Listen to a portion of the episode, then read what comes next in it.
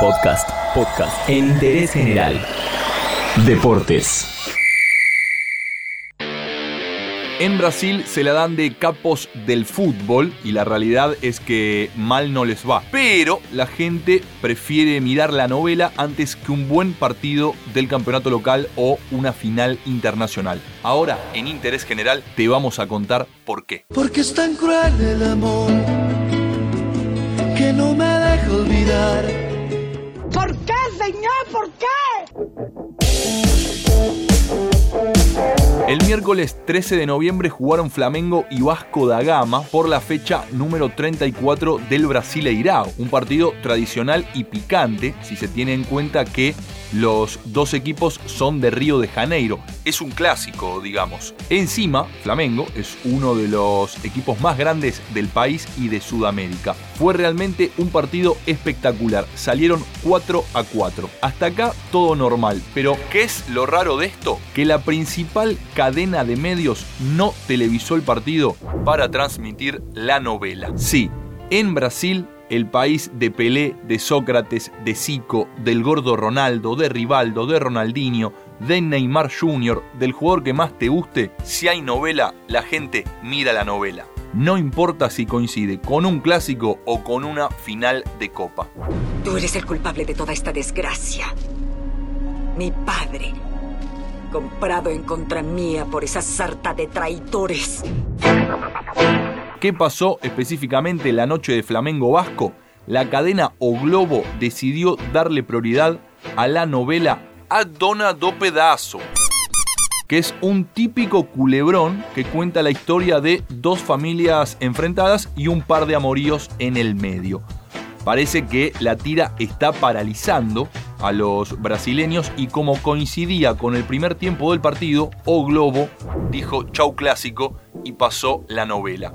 Encima, tenía la posibilidad de transmitir un pedazo del segundo tiempo, pero no, eligió poner una película. La única solución que tenían los fanáticos del fútbol era ver el juego por canales de cable, con un abono de por medio. Pero esto no es de ahora, podemos decir que en Brasil la gente prefiere la novela antes que mirar fútbol.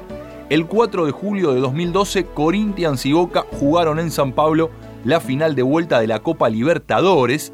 En la ida, en la bombonera, el resultado fue 1 a 1 y en Brasil el Timao ganó 2 a 0 con doblete del pelado Emerson. Lo llamativo es que la final de la Copa, que tenía como protagonista a uno de los equipos más populares de Brasil, no fue lo más visto. Ese día, los brasileños prefirieron ver Avenida Brasil, la recordadísima novela que acá más de uno la vio, ¿eh? No se hagan los onzos. Pese a que se jugaba la final de la Libertadores, Avenida Brasil tuvo el récord de rating hasta ese momento con 49 puntos, uno más que Corinthians Boca.